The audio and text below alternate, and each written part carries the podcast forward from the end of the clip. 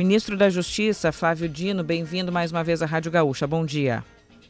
Bom dia, é um prazer falar com todos da Rádio Gaúcha. Muito obrigado pelo convite. Bom, governo fechando dois meses, todos os assuntos importantes que nós tivemos nas últimas semanas, mas eu quero começar com o senhor a respeito de um tema aqui do Rio Grande do Sul e que não diz respeito somente à sua pasta, mas também a ela, que foi a situação de Bento Gonçalves, encontrada na semana passada, de mais de 200 trabalhadores é, que estavam em trabalho análogo à escravidão, com esse tratamento aqui em Bento Gonçalves. Hoje eles estão retornando à Bahia, com certeza o senhor acompanhou isso. É, esse é um problema de 2023, mas de séculos também.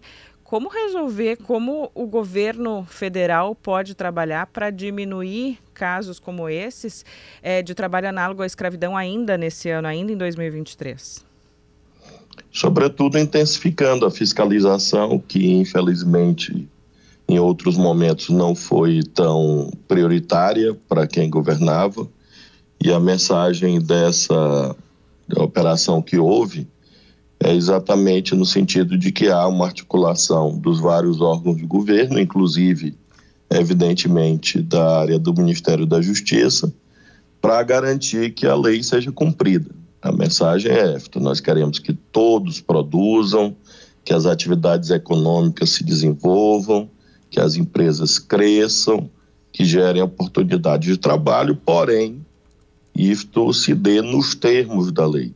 E, evidentemente, o trabalho degradante, precário, acaba incorrendo, inclusive, na capitulação prevista no Código Penal. É importante dizer que, além de ser uma infração trabalhista, pode configurar também um crime. Por isso, essa mensagem é importante, inclusive, para que outros empregadores, empreendedores, empresários estejam atentos quanto à observância da lei. Ministro, o senhor disse recentemente que as grandes empresas de tecnologia, chamada de Big Techs, foram irresponsáveis, que não quiseram coibir né, o, os ataques de, de 8 de janeiro, e isso aí poderia levar a uma regulação das mídias sociais. Algum andamento em relação a isso nos planos? Andamentos importantes na medida em que é um debate internacional relevantíssimo. A Unesco, na semana passada, fez um fórum global sobre isso, inclusive com a participação do Ministério da Justiça, do ministro Barroso do Supremo e outras autoridades brasileiras. Então, há uma preocupação que já se traduziu em novas normas na União Europeia e nós estamos avançando também no debate que envolve o nosso ministério e outras áreas de governo, para que um projeto de lei que nós elaboramos possa, de algum modo, chegar ao Congresso e se transformar numa norma que introduz o chamado dever de cuidado. Toda empresa é responsável juridicamente pelo conteúdo que ela veicula. Isso vale para a Rádio Gaúcha vale para um shopping center de Porto Alegre.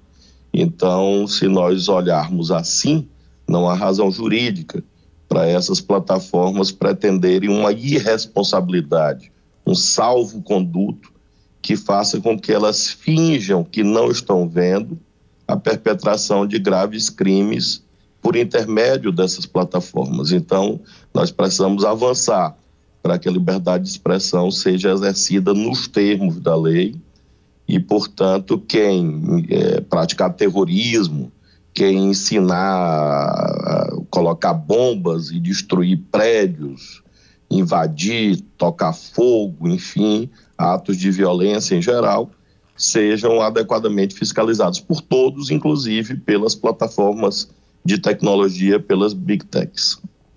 Ainda na linha da pergunta da Giane com relação às big techs e à regulamentação, ministro, estava na mesa do presidente Lula justamente esse pacote da democracia, né, que o seu ministério preparou, entregou e deveria ser encaminhado ao Congresso. Mas a sociedade civil reclama que não foi ouvida para este pacote, para essas medidas, embora concordem muito até com, com, com as decisões.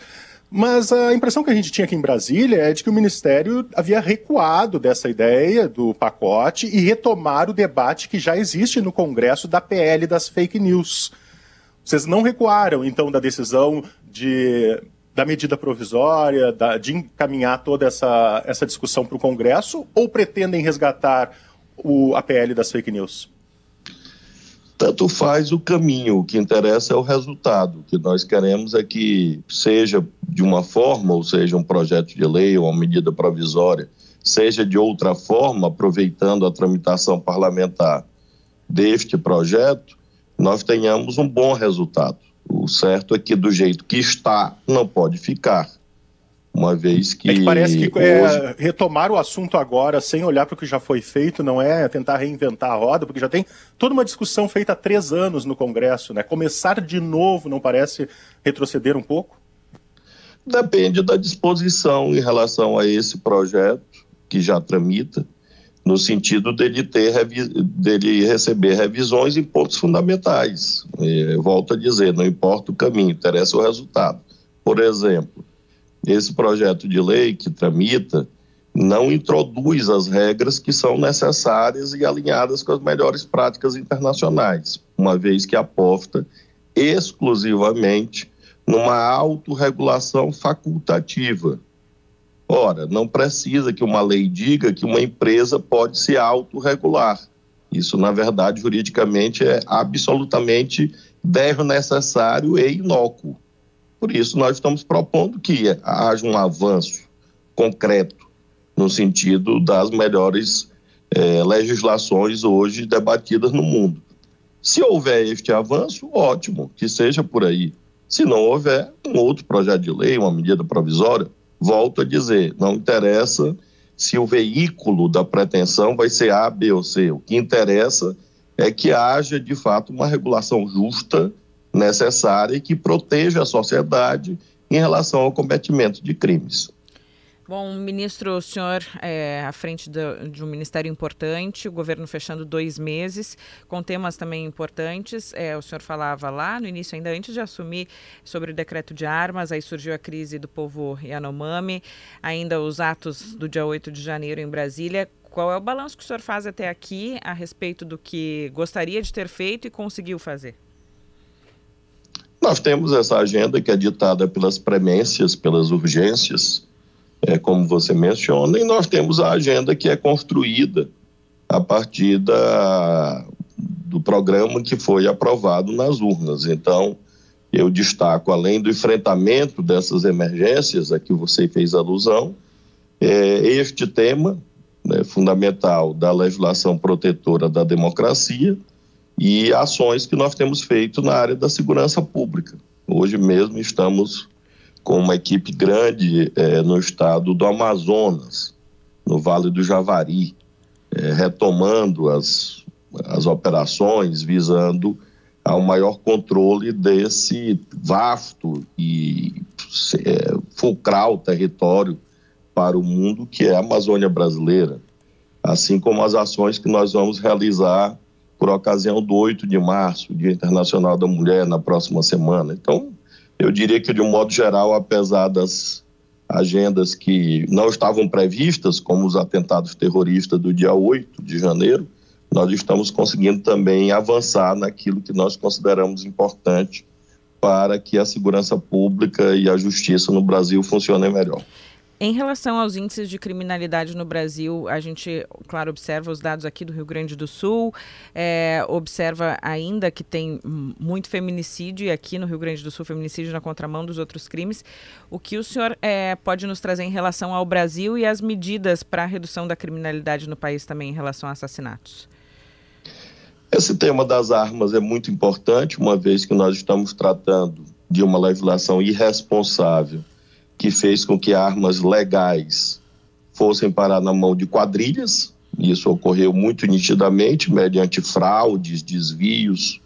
E, por outro lado, esses crimes que se avolumaram, como aquela tragédia em Sinop, no Mato Grosso, tivemos eventos em Minas Gerais, em outros locais, em que pessoas que tinham registro legal acabam usando as armas para praticar chacinas, homicídios graves, enfim. Então, essa temática das armas é muito importante para pôr fim ao liberou geral que alimenta estatísticas criminosas e, por outro lado, nós temos olhares específicos, entre os quais esse, atinente ao feminicídio, no dia 8 de março, o presidente Lula vai anunciar uma série de medidas com equipamentos que serão entregues aos estados, novas casas da mulher que serão construídas para que com isso hajam equipamentos adequados ao atendimento das mulheres vítimas de violência, assim como também algumas mudanças é, normativas. Então, no dia 8 de março, o governo, de modo geral, aí envolvido o Ministério da Justiça, vai é, entregar ao presidente Lula essas propostas e ele vai fazer um evento onde ele vai adotar medidas e anunciar novas providências. Ministro, quando o senhor fala aqui na rádio, eu recebo sempre muitas perguntas de um setor econômico aqui que é, que é forte aqui no estado, já que nós temos aqui a maior fabricante de armas do país, que é a Taurus, que tem a sede aqui no Rio Grande do Sul. E, enfim, tinha toda essa, essa discussão de, em relação ao decreto que foi publicado para reduzir o, o, o armamento da população, mas tem um outro ponto também, que é um decreto do governo anterior de Bolsonaro que uh, reduziu taxas para importação, estimulando a importação de armas, o que acaba afetando a indústria nacional do setor. Tem alguma algum plano do governo federal em relação a essa isenção de taxas, essa redução de taxas para importação de armas? Esse é um dos temas que está sobre a mesa né, no Ministério da Justiça. É, de um modo geral, nós não estamos tratando de impedimento de circulação de armas, nós estamos tratando de controle responsável sobre as armas, pondo fim a esse armamentismo descontrolado. Portanto, há pessoas que, com argumentos terroristas, dizem assim: ah, vai fechar a empresa. Não, não se trata disso de modo algum.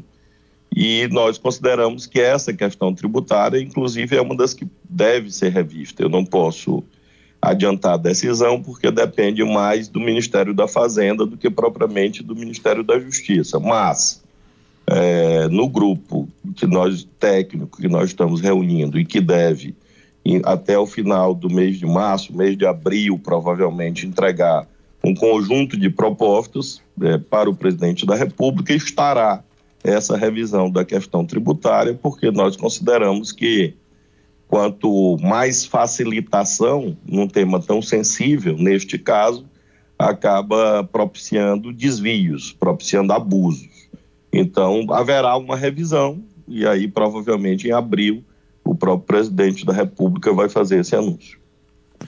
Ministro, eu vou ainda voltar ao tema dos ataques golpistas do dia 8 de janeiro e vou tentar fazer duas perguntas rápidas numa só. Há muita gente presa ainda na Papuda e na Colmeia, aqui em Brasília, né, há quase dois meses. É, é necessário mesmo manter tanta gente detida? Essa é a primeira pergunta. A segunda é: a narrativa da oposição é de que houve omissão por parte do governo naquele dia. Vocês apuraram, obviamente, internamente isso. É possível descartar completamente que houve omissão, que vocês falharam na proteção dos palácios naquele dia? Omissão está associada a dever legal. É, o dever legal, neste caso, obviamente, no que se refere ao policiamento ostensivo, não pertence ao governo federal. Então, isto, como você chama de narrativa, é, na verdade, uma narrativa amiga dos terroristas. É alguém, são pessoas que, na verdade, tentam proteger vândalos, agressores, criminosos e desviar o foco da investigação, criando algo disparatado do ponto de vista jurídico. Juridicamente, só é considerado omisso quem tinha o dever legal de agir. Quem faz policiamento ostensivo na rua, não é o governo federal, é o governo dos estados. Abstra... Façamos uma abstração do fato de ter sido em Brasília. Imaginemos que em Porto Alegre, ou em Belo Horizonte, ou em Maceió, houvesse um ataque na, na rua contra um prédio público ou privado. Alguém diria que o governo federal é responsável por isso? Não. Todo mundo sabe que é a Polícia Militar ou a Brigada Militar que faz policiamento ostensivo, porque isso está escrito no artigo 144 da Constituição Federal. E é, em relação às prisões, quem é, trata disso, obviamente, é a Justiça, o Poder Judiciário. Nós fizemos o que nos cabia, que era a resposta proporcional e firme a um cometimento num conjunto de crimes bastante graves. as prisões em flagrante foram feitas, essas pessoas foram apresentadas ao Poder Judiciário. O Poder Judiciário soltou centenas de pessoas, manteve presas outras tantas. As ações penais existem, propostas pelo Ministério Público. As pessoas serão julgadas não pelo governo, e sim pelo Poder Judiciário. Ou seja, o devido processo legal está sendo integralmente cumprido. No final, algumas pessoas serão absolvidas, outras serão condenadas. Os condenados irão cumprir suas penas, ou seja, o Estado Democrático de Direito está se protegendo em relação a criminosos. Não pode haver um discurso no sentido de que essas pessoas é, não praticaram crimes, elas praticaram crimes graves e por isso estão sendo é, julgadas pelo Poder Judiciário. Nós agradecemos, ministro da Justiça Flávio Dino. Boa semana para o senhor. Muito obrigado, bom dia.